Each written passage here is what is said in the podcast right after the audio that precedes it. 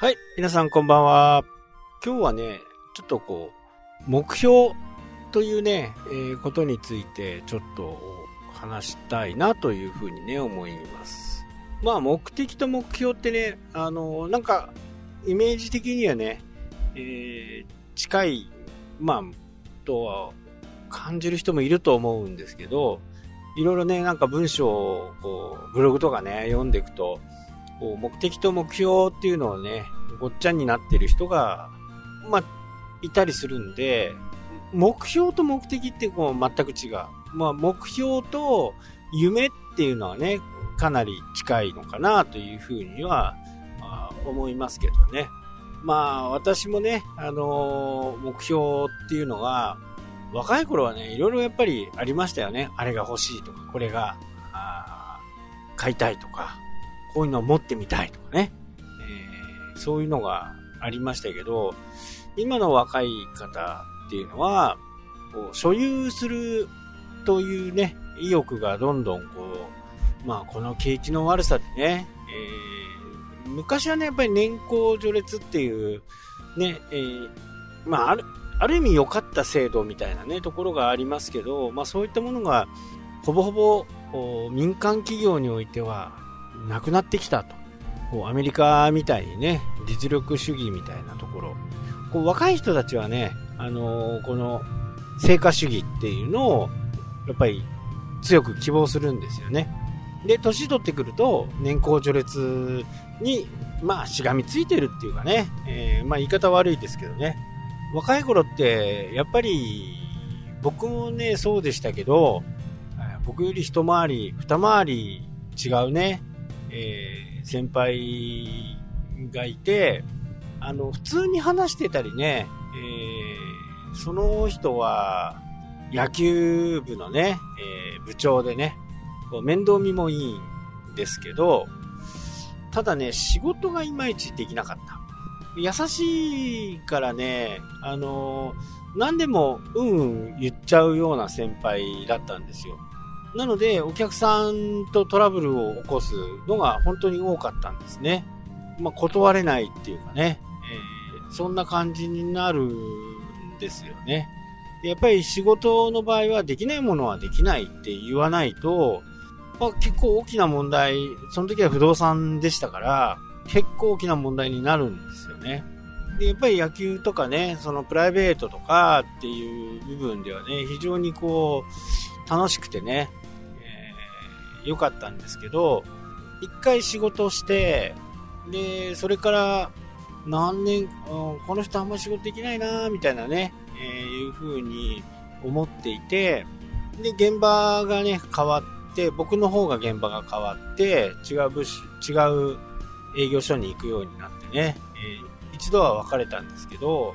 で、二度目かな？二度目になった時は、もう数年経っててね、えー、そこで今度僕が上司になっちゃったんですよ。で、まあ、そういうことが分かっていたから、結構勝手にね、あのー、接客とかね、えー、打ち合わせとか、そういうことをさせなかったんですね。えー、そういう打ち合わせとかね、必ずあるんで、そういう時は必ず僕も同席してね、えー、これはできないんですよっていう風に、で、まあトラブルをね、防止していたっていうことがありましたね。なので、え、年齢がいけばいくと、まあ年功序列の恩恵が受けれると。基本給みたいなものっていうのは、年齢かけるいくらっていうようなね、形が、一番こう出しやすいんでね。やっぱり若い頃って、いや、この人より俺できんのになーとかって思ってても給料が安いとかね。えー、ボーナスもそうですよね。ボーナスも基本給かけるいくらみたいな、ね、かけるな、10ヶ月とか5ヶ月とかね、いうふうなことがあるんで、本当に会社にね、1億2億の売り上げ上げたとしても、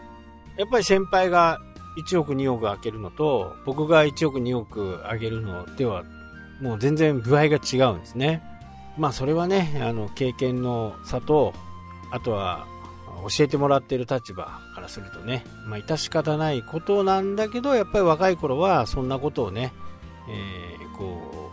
う、あまりよく思ってなかったっていうところはありますね。で、まあ、目標はね、あの、今でも僕の中ではありますし、まあ、ただそれが絶対ね、えー、今、そこに到達しようとかっていうぐらいの目標ではないんですよね。とりあえず今、えー、この田舎暮らしとね、今札幌との連携をね、深めて、これがしばらく安定して、まあ次ね、何しようかみたいなね、ところになるのかなと。今はとにかくそこの交通整理をね、どれだけうまくスムーズにできるのかっていうところにね、えー、を重点的に考えて、いや、もっと簡単な方法があるんじゃないかとか、こんな方法を使うと、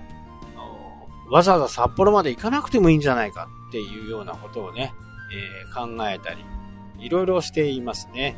まあ本社はね、札幌から、本社っていうかね、あの、一応本店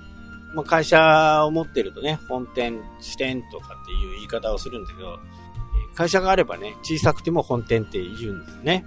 本店は札幌からあずらす、移動するっていうね、ことは考えてないんですけど、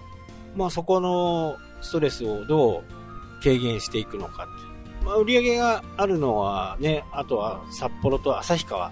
ね、えー、いう風な形になるんで、まあこの辺をね、えー年数回ね、旭川も行くんで、ただ旭川行くのもね、結構時間がかかったりするんでね、これをより効率的にね、えー、どう行こうかっていうことは考えてますけど、まあ、年取ってくるとね、なんかこう、無謀なチャレンジはね、ちょっとなんかまだもうできないのかなっていうふうにね、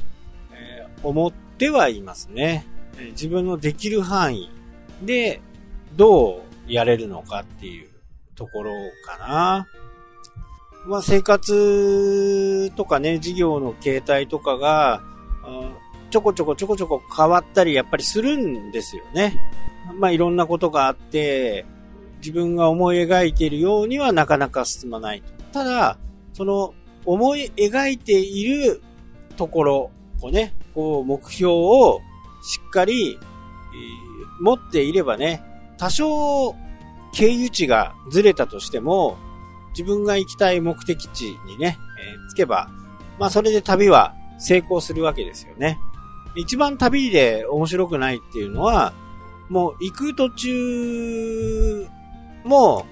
何もね、えー、変化が起きなかったり。例えばもう、千歳からね、ハワイまで行って、ハワイに着いて、そこからまた戻ってきて、何もなかったっていう、ああ、ハワイ綺麗だったねっていう旅って、正直ね、あと、思い出にあんまり残ってないと思うんですよ。でも、ハワイでね、えー、いろいろこう、楽しい思いも僕自身もね、してきたんでね、え、まあ目標と目的、夢とかね、とはちょっと話が変わってしまうんですけど、明日はね、そのね、えーハワイの時の話をちょっとしようかなと思います。それではまた。したっけ？